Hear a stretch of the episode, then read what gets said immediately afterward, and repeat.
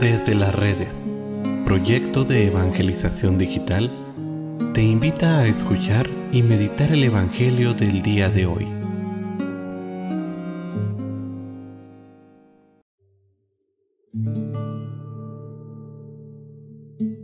El día de hoy, jueves 26 de mayo, escuchemos con atención el Santo Evangelio según San Juan. En aquel tiempo, Jesús dijo a sus discípulos, Dentro de poco tiempo ya no me verán, y dentro de otro poco me volverán a ver. Algunos de sus discípulos se preguntaban unos a otros, ¿qué querrá decir con eso de dentro de poco tiempo ya no me verán, y dentro de otro poco me volverán a ver?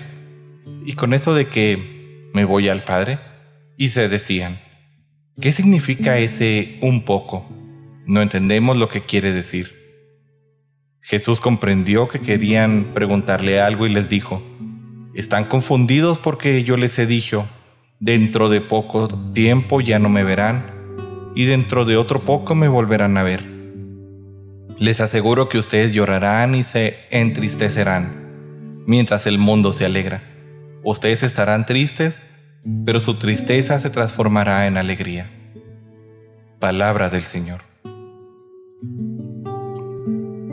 En esta despedida de Jesús, les hace ver nuevamente a sus discípulos el contraste entre lo que es la vida cristiana y la vida del mundo. Ustedes se entristecerán y el mundo se alegrará con mi partida.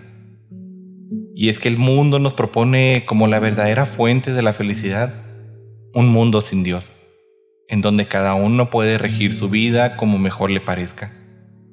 Los cristianos, por el contrario, Hemos entendido que la vida sin Dios es un caos, destrucción, angustia y soledad.